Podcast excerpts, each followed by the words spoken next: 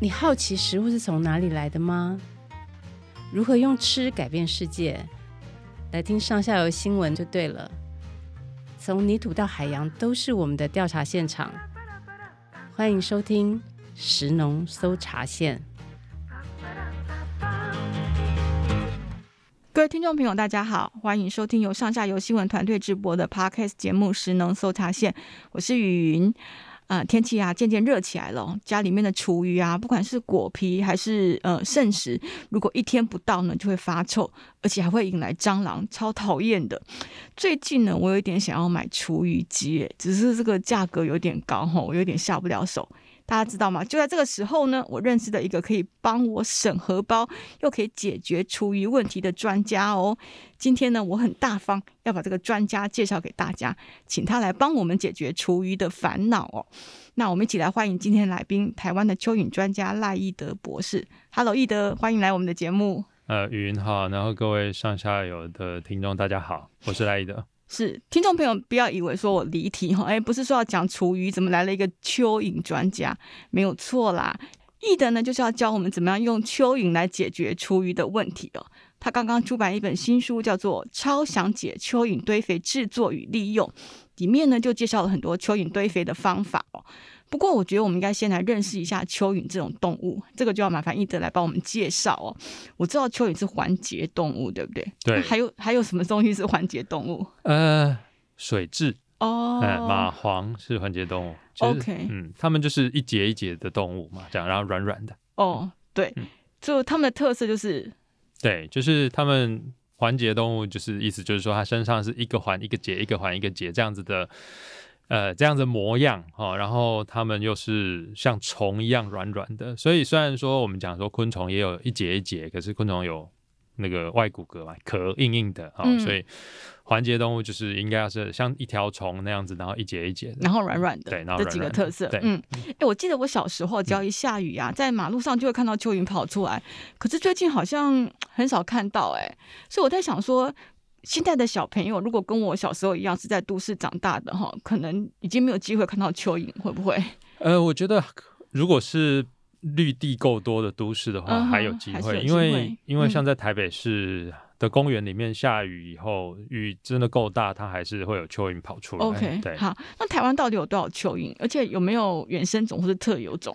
台湾的蚯蚓其实比大家想象中的多。台湾的蚯蚓大概目前知道已经有一百二十种左右。嗯、对。嗯那估计还会有一倍的可以发现，所以应该可能可以到两百五十种。哦，但目前还有一半还没有被发现。对对对对，OK，对，对。然后呃，原生种、特有种当然有，因为、嗯、呃，我们这么说嘛，所以蚯蚓虽然爬得很慢。但是，呃，日积月累，它也可以就是慢慢扩散到很多地方。但是台湾是个岛啊，okay. 对不对？Uh -huh. 所以很久以前，台湾就是变成就就已经是个岛了。所以岛上的蚯蚓这样子自己演化，当然有不少的原生种跟特有种。嗯嗯，那他们都住在哪里？嗯，大部分的人都会觉得说蚯蚓是住在土里，但是、呃、不是吗？不，不是全部。Okay. 对，不是全部。Uh. 对，嗯，呃，蚯蚓。的确，很多很多蚯蚓都住在土里面，没有错。可是我就是我们就是会特别要强调，就是说，不是所有的蚯蚓都住在土里面，有很多蚯蚓其实住在土的上面的，它不住进去土的里面，它是住枯枝落叶那一层，哎，然后或者是你有堆肥，它住在堆肥那一层，嗯，甚至有一些蚯蚓是住在烂掉的木头里面，甚至住到树上去的也是有。那那一只蚯蚓它的生命周期大概是怎样？呃。其实它的生命周期还蛮简单啦，它就是从卵孵化之后，就是一个小小的蚯蚓的模样，然后慢慢的长大长大，那长到一定的大小，它就停了，所以它不会无限制的长大，它是成熟以后，它就大概就是那么大这样，然后就过它的一生喽，大概一生大概是嗯。呃，一般来说也是看种类。我们知道，一般大家在野外常常看到的那个大小十几公分的蚯蚓，好了，那可能是也许有个两三年的、嗯、的的寿命吧，嗯，四五年、两三年也许对。但是如果是你去山上看到那很大只的，那那个它小时候生出来就比较大，然后它长又可以长得很大，嗯、那样子的蚯蚓应该估计都有个。说不定有七八年、十年的寿命。哦、对，嗯哼，哎、欸，虽然我自己现在已经很少看到蚯蚓哦，不过蚯蚓的谣言我一直都有听说。哎，那今天刚好也请一德来帮我们澄清一下哈，看这些到底是真的还是假的。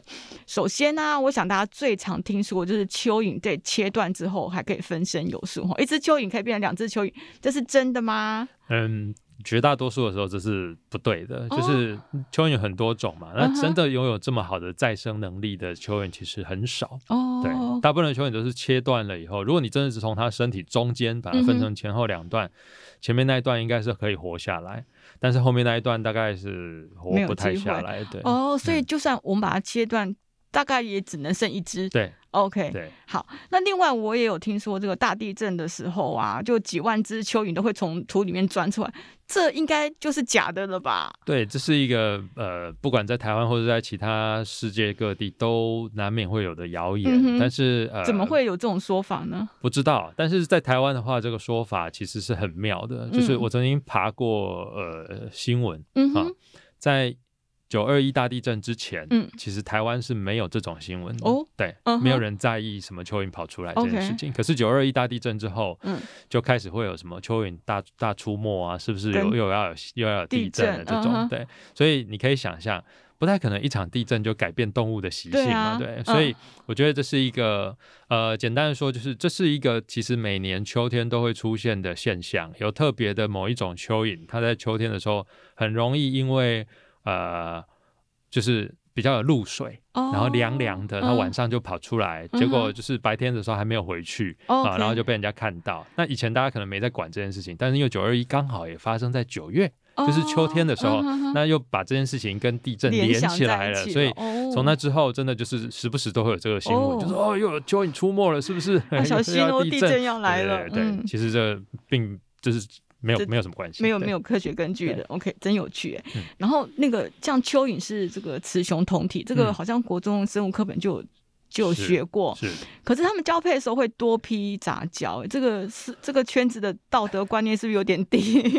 是不是太乱了一点？哎，其实那个是少数的状况啊。嗯、对，大部分的时候蚯蚓就是雌雄同体，一体受精嘛，就是。嗯同一种的两只蚯蚓遇到了，然后觉得嗯彼此之间还行，然后就是搭起来，嗯、然后我的精子给你，你的精子给我，然后两边交换精子以后就各自回去各自各自生蛋。对对，对那多批杂交是怎么多批杂交的状况？其实我们大部分都是在我目前知道都是在这种养殖的大量的状况底下才看到的。嗯、那也可以想象，大概就是说，因为你养殖的密度非常的高，是，所以可能就是一对一比较难。就是对，也许就是这两只蚯蚓碰到了，但是刚好又另外一只蚯蚓说我也要插几卡这样，哦、然后就变成三只一起兜了这样。嗯，嗯所以呃，自然状况之下，其实这样情况反而少见。对，我相信在自然的状况底下，这个情况是非常少见的。嗯、而且说真的，蚯蚓交配的。的的记录也没有那么容易看到，因为大部分的蚯蚓都是躲在他们自己住的那个基址里面，土底下或者什么东西盖着啊交配，所以。你不是刚好翻到，其实你很难看到这样。哎，对，易德，我在你的书里面有看到说，台湾早期会养蚯蚓，然后把蚯蚓拿来吃。哎，啊，我看那书里面的照片啊，有人像吃意大利面那样，整盘都是蚯蚓。哎，然后那新闻标题就写说，哎，蚯蚓可以清炒红烧，还可以跟鸡蛋一起煎。是是，蚯蚓是很营养，是不是？你 可以分享一下这段历史吗？呃，其实就是吃蚯蚓这件事情，嗯，呃，在全世界各个地方。都有，我有我有找过其他的研究，那就是真的在不同的地区都曾经有过吃蚯蚓的习习惯，嗯哼，那只是说到现代，嗯，嗯，真的会把蚯蚓拿来吃的地方就很少很少。那台湾那个时候那一阵子曾经有大量，大概是哪一哪个年代的事情？台湾那个时候大概是一九七八年吧，嗯，哎，我出生前。三四年，嗯，那那个时候有一阵子养蚯蚓的热潮，嗯、所以养了当然要想要怎么用嘛，那所以大概是因为这样，所以才会有举办的这个蚯蚓品尝大会这样，哎、那呃，我记得报道里面有提到的是说，他们也会把它拿来磨成干燥以后磨成粉，然后做蛋糕什么的，嗯、那其实就可以想象，只是添加一些蛋白质嘛，然后你也看不到蚯蚓在里面的，所以吃起来比较没有障碍。我相信，如果是像面条那样，应该没有多少人可以吞得下去。没有看那个照。照片那个的，那个民众吃的非常开心的样子，让我真的 吓了一大跳。嗯、所以它是一种很好蛋白质来源，actually。嗯，不错。嗯，但是你说好，我我觉得，我觉得，呃，我我看得到的这些资料啊，大概都是说什么啊，蚯蚓的蛋白质是多好就多纯。嗯，但是我觉得真的要比的话，嗯，鸡肉就好了。对啊，就是其实你大量，就是你已经有家禽家畜了，嗯、吃到蚯蚓可能也没有什么不好啦。嗯、但是如果以我们这个呃生物学的角度来看，我们会想说它的换肉率。对，然后再来是说，它是这个食物阶层里面的哪一层？嗯哼，或许因为它吃的已经是碎屑了，所以。就是它不是吃别人来养起来的，所以它吃碎屑，然后如果你把碎屑变成它的肉，哦，好像好像是一个有点像废物利用的这个状况，嗯、也许也许是一个不错的想法，但是接下来就是去想说，那到底要多少才够人吃？嗯、对，所以我目前知道的这个东西都不是一个非常大量的，可以说什么啊，我们这个国家都以、这个、把它变成一个经济动物来食用这样子，不太容易，不太容易。嗯哎，蚯蚓除了可以吃吼，它的粪便其实也是很好的肥料哦。嗯、那我想跟请教，就是说蚯蚓粪做肥料到底有什么好处？嗯嗯、呃，这边要先澄清一下，就是说蚯蚓粪这里讲的蚯蚓粪其实是特定种类的蚯蚓粪，哦，不是每一种蚯蚓的便便都有用。对对对对，因为他们基本上我们会把蚯蚓分成植食性跟土食性这两个食。不吃吃的这个，那那那几个字，植食是吃植物的，嗯，跟吃土的，对，跟吃土的。但是这里的植物不是说那个新鲜的植物，而是那些植物的落叶、烂花、烂果子，那些我们叫它植物残体，就是植物碎屑啦。那有一些蚯蚓是非常偏好吃这样的东西，它不吃土，嗯，哎，所以这个也是一个大部分的人会误会，大家都说啊，蚯蚓就住土里面吃土，可是实际上这个。要说的话也是不对的，就是不是所有的蚯蚓都吃土，嗯，有很多蚯蚓是专门吃这些植物碎屑的。那是哪一种？吃吃土的还是吃植物的？它们的便便有用？对，就是。吃什么就大什么，所以你如果只吃土的话，你大出来也是土。那其实养分就是那么多，而且很少了。对，但是如果他吃的是植物碎屑，或者是说什么牛粪啊、猪粪啊这些都是粪渣的东西，它就是有机质为主。那它吃进去大出来以后，这个引粪其实就是一个稳定的，你可以叫它是有机质肥料的这个形式。对，哎，你刚刚说到这个呃。就是吃植物的这种蚯蚓，感觉上就好像就要接近我们今天的主题哈。我们进入了十二分钟，现在才要进入主题。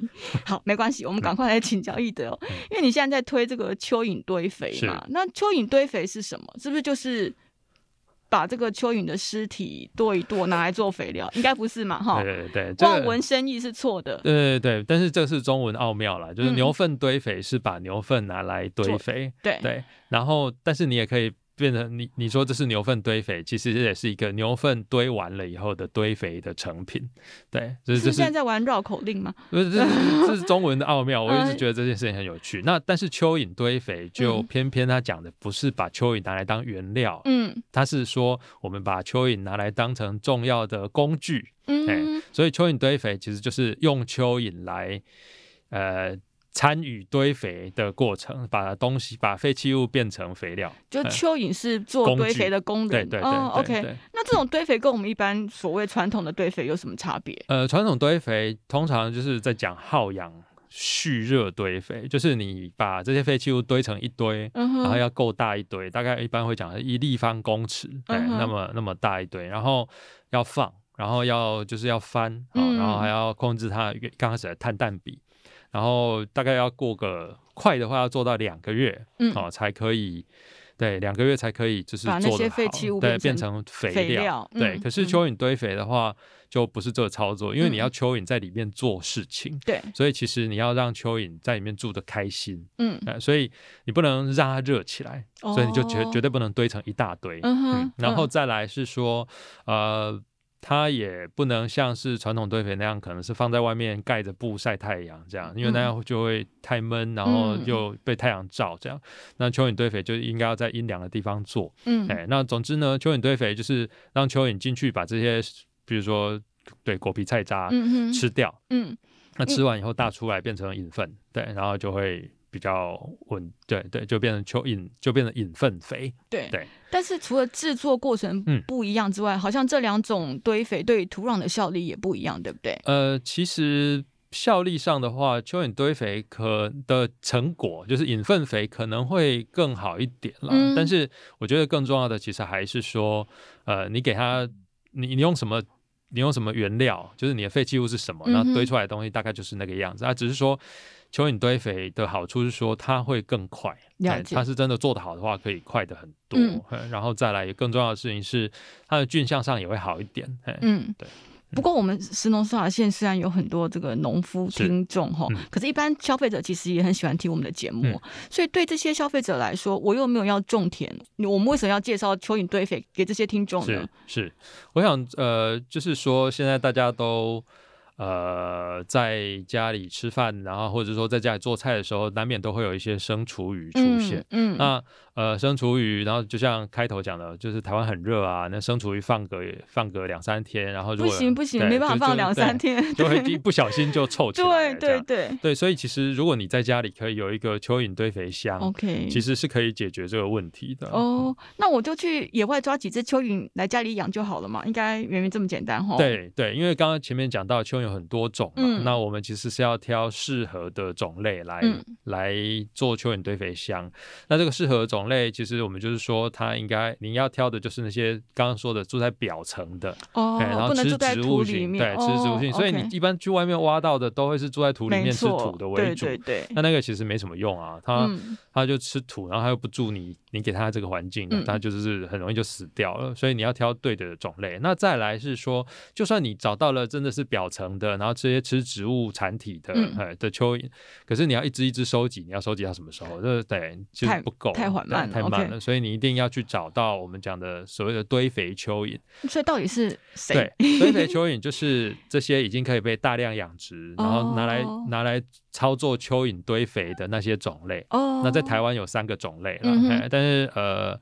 我们可以稍微提一下它的名字，刚好都是地名加颜色，就是欧洲红蚯蚓、印度蓝蚯蚓跟非洲夜蚯蚓。然后这个夜是晚上的那个夜。哦，对，那这三种蚯蚓就是台湾现在可以找得到的堆肥蚯蚓。OK，对所以根据这个名字来看，他、嗯、们就是从这些。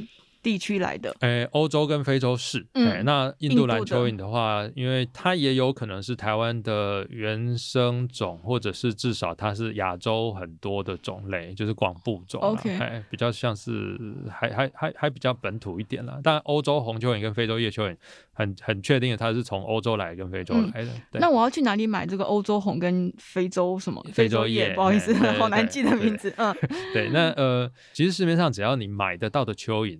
绝大多数大概都是这三种蚯蚓，哎，他们通常现在现在大家还是用红蚯蚓这个名字在叫啦。可是实际上，红蚯蚓里面其实就是就是欧洲红、欧洲红、非洲叶、印度蓝，这个是一个有点复杂的、有点复杂的历史脉络，我们不一定有时间讲它。但总之是，如果你要买蚯蚓的话，你去说我要买红蚯蚓，基本上大概就是这三种。的混合，可是我去哪里买？宠物店吗？呃，其实钓具店就有。Oh. 我刚刚讲了红蚯蚓其实就是钓具店的商品名称。钓具店会有两个商品名称，一个叫做红蚯蚓，uh. 一个叫黑蚯蚓。Uh. 对，那红蚯蚓基本上就是这些堆肥蚯蚓。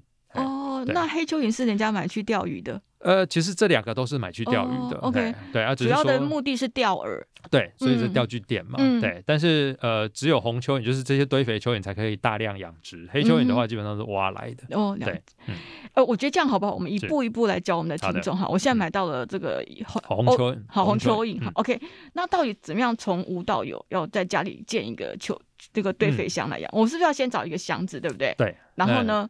然后我觉得要先找一个够大的箱子。够大。对，那够大叫什么样叫够大？那其实就是看你的厨余有多多。嗯哼。我觉得这个是最简单的做法。你从你先每你家里平均每天会有多少生厨余？生的哦，不是剩食哦。哎，生厨余。对。生的，就是果皮、果皮、菜渣这种东西。对，生厨余没有煮过的这些植物的，哎，这些生厨余。然后你先去，比如说你先去抓两周。哎，你每天量量看你家那个生厨余有多少？是看重量还是？我觉得是看体积哦，体积。OK，就是你去装，呃，你知道这一碗是六百公升嘛？就是说你去装装看，你就找一个容器来平均量出来，然后平均量出来。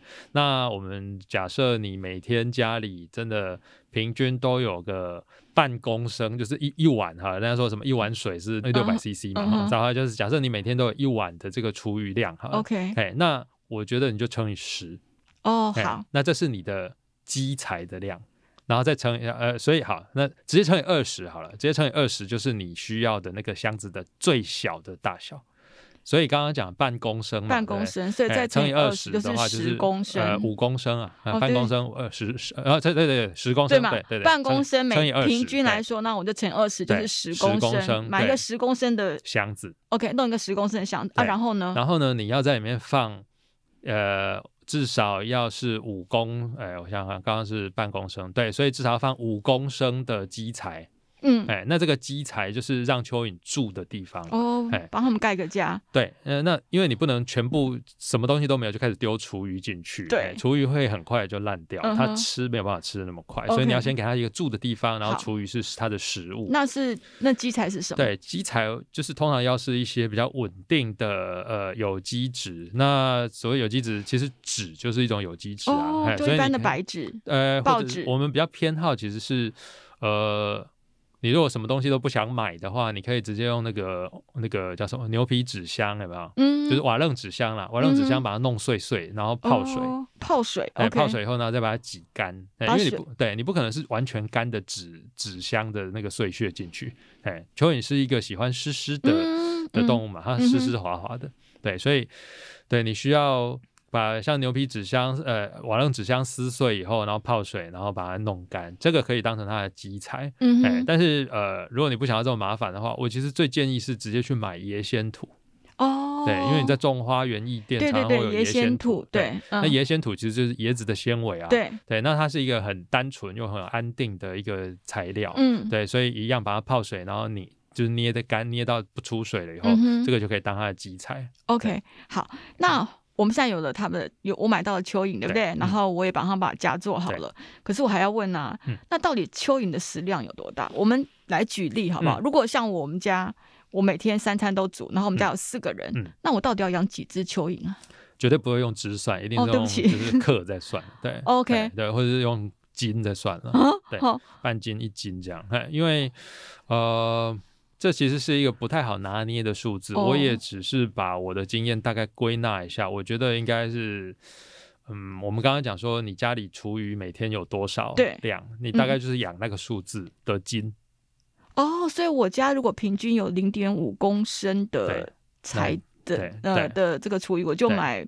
半公斤，半斤，三百克，哎，半斤的蚯蚓，蚯蚓哦，他们是算斤的，对对对对，因为一般在卖，其实出哦，钓具店当然是一盒一盒卖，嗯哼，那相对比较贵。但是如果是那种养殖场或是网络上很多卖家直接在卖的话，通常都是用斤在算的，哎，半斤一斤两斤这样，哎，所以半斤应该可以吧，一斤可能也还行。OK，好，那你刚刚一直有强调说要给他们吃生厨鱼，生厨鱼，所以到底？我就是要喂他们吃的东西要有什么要特别注意的？呃，我觉得就是植物性的生厨余大概就都还算安全，嗯、那只是说呃食物的量是一个需要拿捏的，就像我们刚刚讲的，嗯、平均每天半公升，对。可是问题是这一定是多多少少，今天没开火，今天只吃水果，嗯、呃，然后或者刚刚刚好明天杀了两颗西瓜，嗯、全部的西瓜皮，对对对，对，这种起起伏伏的事情就是他自己去拿捏。那、嗯、呃可以确定的事情是说。如果你有有有一些有一些有一些生厨余，就是丢进去没什么用的啦，哎，就是它不会处理的，就是蚯蚓不吃的，对，蚯蚓不吃的，你可以想象啊，就是像什么荔枝的汁，那个你吃完荔枝或吃完龙眼那个树枝，丢进去没有什么用啊，因为它。基本上蚯蚓不太会去吃这个树枝这种硬的枝条哦，对叶子的东西没有问题，嘿，壳的东西也还好，那就是荔枝壳、龙眼壳，可能也慢慢的，可是树枝条这个东西就是又占空间又硬，对。可是而且荔枝核河的话进去可以，但是它不会被吃光，它就会还是一个荔枝的种子的那个样子。Uh huh. 芒果籽也是，芒果籽丢进去，我很喜欢吃芒果，所以芒果籽丢进去的话，它会把外面的那个毛毛吃得很干净，很干净，就是你只会变成好像牙刷那样子，uh huh. 只会有毛，不会再有任何黏黏的东西。Uh huh. 可是籽还是籽。OK，所以这种东西就是你知道要去。你知道你可以放进去，你不用怕它发臭，因为它很快就把它吃的干干净净这样。嗯、可是该该在那里的东西就还在那里。嗯、对，那倒是家里平常在削皮或者是水果削皮哈，嗯、然后说把心挖掉那种东西，那个蚯蚓就会吃的完完全全的就吃光光。Okay 嘿那像我们家就很常有蛋壳，是蛋壳就不行。对，蛋壳是一个我觉得丢进去没有意思的东西，因为蛋壳其实是蚯蚓不会吃的。哎，那所以，而且我自己也丢过蛋壳，然后我就会发现，就是慢慢的蛋壳就会都沉到下面去，相对的蛋壳还是比较重，哦，所以蛋壳就会沉到下面去，然后其实就下次你真的要把隐粪挖出来的时候，你就会发现蛋壳都结成一大块一大块，就是没什么用啊，对，就是占空间，然后又又又。看得碍眼，了解。可是像我们家，我们要处理厨余，除了那些生的东西之外，常常都是，比方说没有吃完的过期的便当啊，或者是喝不完的汤汤水水的，嗯嗯、这个东西就不可以丢给。对，对，呃，煮过的都不行。我们一般建议是说，煮过的其实也没有真的完全不行啊，嗯、这个就是要一些细腻的拿捏。所以这是为什么我在书里面我直接放了一个表，嗯、哎，就是我希望把绝大多数我可以想得到的生厨余的类型，那当然还有一些些熟厨余的类型，包括像蛋壳，哎，我也放，我也写进去，嗯、就是说这个东西你要能够练习，能够判断它的。它适不适合？那为什么不适合或适合？我也写了，什么容易烂啊，容易臭啊，很甜啊，很水量很多啊，等等等等等。对，那呃，所以一般的厨余，呃，熟的剩食，汤汤水水的，或者是说煮过的东西，我觉得就是风险都比较大。嗯，原因是因为你所谓的煮过，其实有很多种煮法。烤也是一种煮啊，盐焗也是一种煮啊，对不对？哦、那个调味的东西，他们其实没办法接受。对，就是一般来讲，油跟盐的东西对他们来讲是就是风险很大的。对，毕竟大自然没有这种东西。对对对对对，而且它就是油会盖住它的皮肤，让它窒息；盐、嗯、的话会改变它的身体的渗透压，嗯、就是会让它脱水。嗯、对。嗯、但是如果你看到、哦，如果你说哦，我就是只用水煮烫的，哦，这好像 OK，就还行，对啊。可是如果又是肉，像白饭就没问题。白饭相对比较安全。嗯、对，我觉得白饭的话是可以拿捏。分量的，但是一样啊，就是说你一次添很多白饭进去，然后你知道煮过的东西其实就等于是它很容易被分解了，嗯，对，那所以你一次丢白饭进去，如果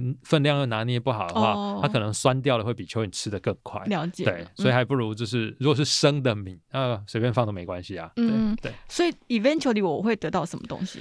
养分，对.它不是黑洞，对，这是一个很好的问题，我要强调就是说。蚯蚓堆肥箱不是黑洞，嗯、很多人大概就会觉得说，啊、呃，这有蚯蚓堆肥箱太棒，我就把所有东西都一直丢进去。嗯、它不是黑洞，它会满啊。OK，对，然后就像厨余机，你也会看到它满，对不对？对，对，所以一样，蚯蚓堆肥箱也是会满。嗯、那你要让它就是处理的速度，就是你要刚好符合它处理的速度。一次丢太多东西进去，它处理不完，东西就会烂掉，嗯、然后你的缸就会倒掉。就没有达到效果。对，嗯、那所以，所以要。拿捏好这个分量之外呢，然后还有我们刚刚是在说，他我最后可以得到什么？哦，对，我们最后可以得到的是养分。嗯，他把东西吃完以后，经过他的消化道大出来的就是他的养分。嗯，那他的大便其实是一个很安定的、很稳定的一个性质。嗯，它不会再臭了。然后也是一个，嗯、呃，其实因为它吃的这是有机质嘛，嗯、你的厨余就是有机质，那所以它大出来其实就是负。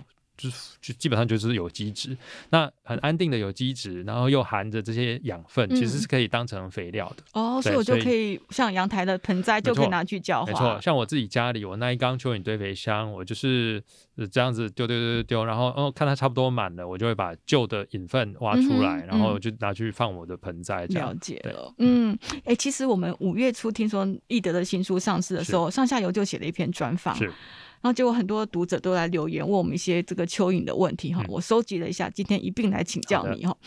首先呢，就有朋友问说啊，如果我养到一半不想养怎么办？这种是比较谨慎的读者哈，嗯、他们要先确认有没有退路哈，不要到时候变成流浪蚯蚓。对对对，我很喜欢这样子的谨慎的读者，因为我们刚刚讲到台湾有的这三种堆肥蚯蚓，嗯，它两种是欧洲红、呃印度蓝跟非洲叶，对，对它两种，尤其是你买得到的大部分。都是欧洲红跟非洲叶，都是外来种。OK，所以我们当然不希望你乱丢，嗯、所以会先考虑到养太多了怎么办是好事。嗯，那养太多了怎么办？很简单，就是你其实可以送人，因为我相信在这个年头，你在网络上只要说我有很多欧洲红，或我有很多非洲叶，或者我有很多就是这个养殖的蚯蚓，有没有人要？马上就被抢光光了。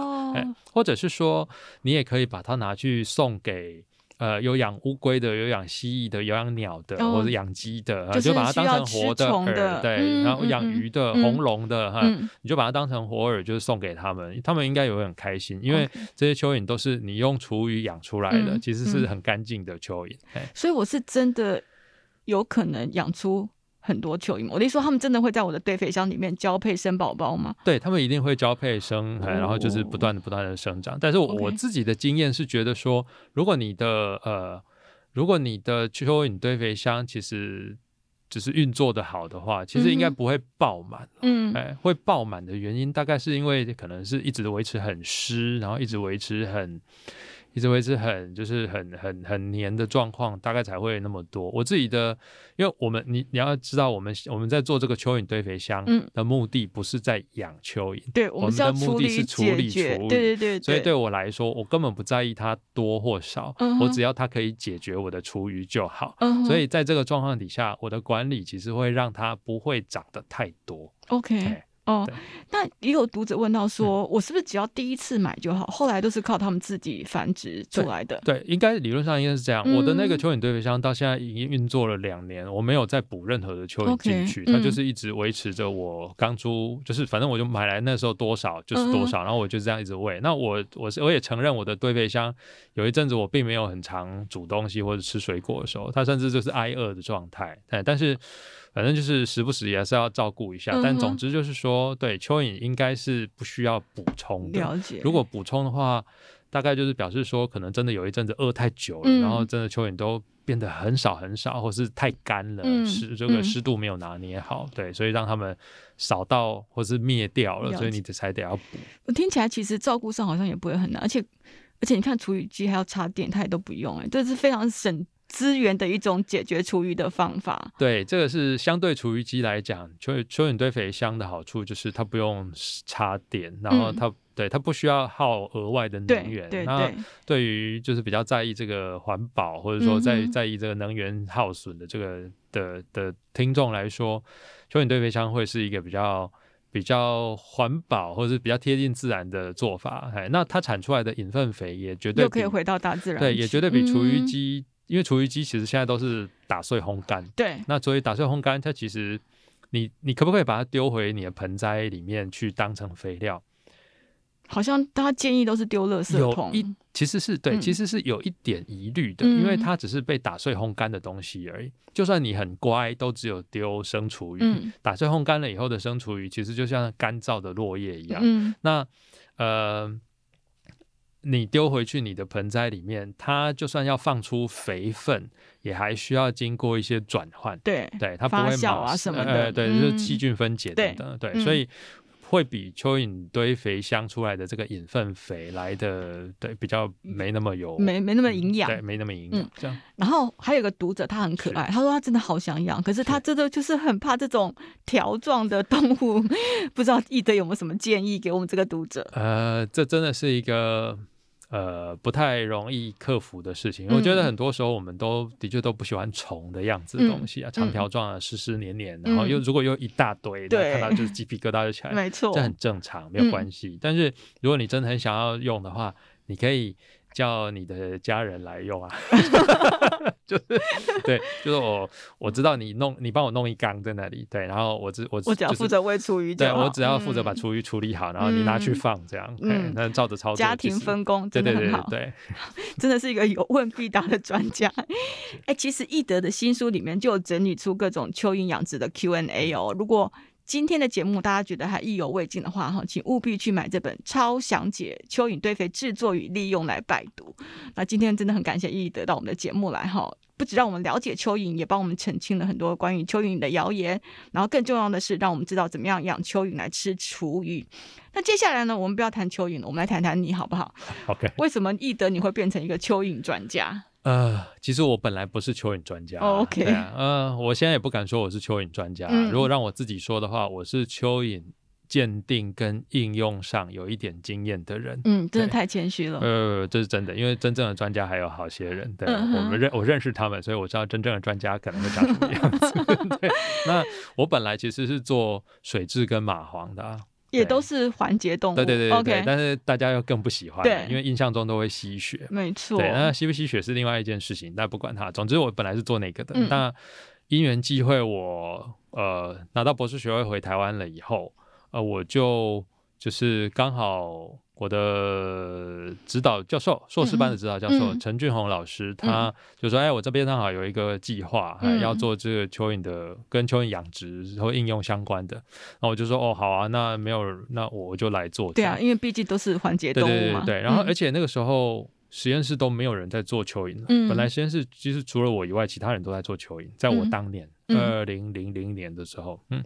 都大家都在做蚯蚓，只有我不是。结果现在实验室就是反过来都没有人做蚯蚓了，都在做别的东西。那我就想说，哦，没有人做，那我们就做一下吧。那我也知道说，呃，也是因为这个计划缘故，我开始接触到养殖啊、鉴定啊这些事情，然后才发现说，嗯，其实我们在实验室里面，你看我站在实验室里面前前后后就是二十年这样过去。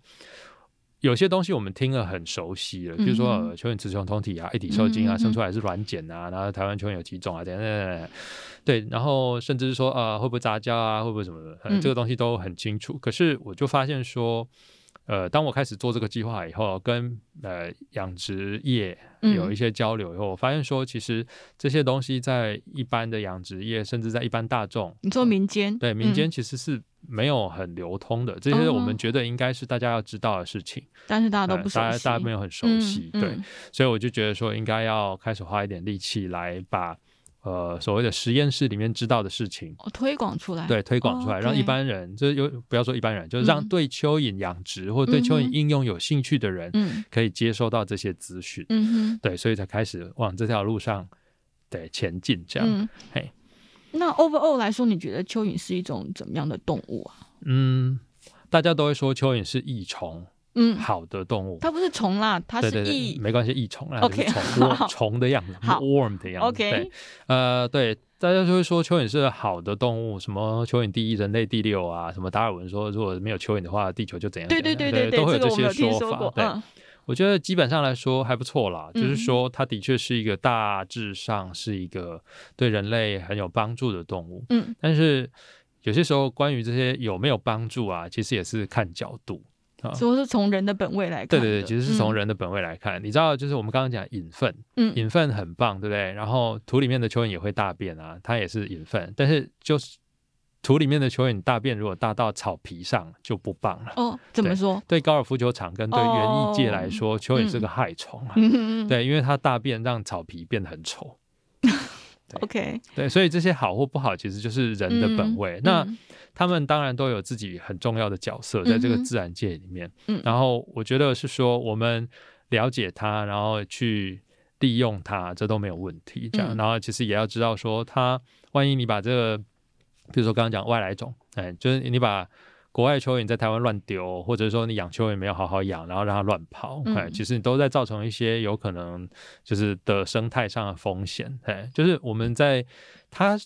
对，一般的而言，它的确是个对人很有帮助的动物，但是还是应该要注意说，我们在使用它的时候，应该要知道什么样子是利用它是比较好的，嗯、然后要注意到这些该注意的事情。了解。那你推广到现在，你觉得蚯蚓堆肥，或者是说这个蚯蚓啊，大家有比较了解一点了吗？有吧。这几年下来，我觉得至少我可以看得到的改变是说，在二零一六年的时候，大家还在讲太平二号，然后现在应该不太多人在讲太平二号了。你说这个它的俗名，大家现在在对，那甚至不能叫做俗名，它只是一个商品的名称吧？对，大家终于知道说，哦，我们在养的蚯蚓不是一个品种，不是什么台农四十七号这种东西，它是三个。种。OK，对，不同科，嗯哼，然后，嗯、然后呢，就是你应该要分清楚，它有不同的模样，它有不同的偏好，嗯，哎，然后再来，大家也终于比较清楚，说不会有杂交这件事情，嗯，然后，呃，大家也开始注意到说，嗯，也许我可以更细腻的去利用它，我觉得都还是有在，就是都有在进步。了解，所以我也要澄清哈，我刚刚拿出来问那些谣言，其实我都知道答案，我是帮大家问的哈，不要以为我都不认识他们。好，那我们今天从蚯蚓到蚯蚓专家哈，通通都跟大家介绍清楚了。听众朋友们，你们有没有很心动，想要来养蚯蚓呢？希望呢，很快就可以听到他不要再追垃圾车倒厨余的消息哦。那节目结束之前呢，我还是要提醒一下听众朋友，请务必订阅我们的食农搜查线，然后给我们五颗小星星。另外啊，大家有没有去领那个普发现金六千块啊？可以记得啊，赞助给我们上下游哦。那今天谢谢大家的支持，然后也谢谢易德的分享。我们下次的节目也会很精彩哦，请大家期待。我们今天的节目就到这边结束喽，大家拜拜，拜拜。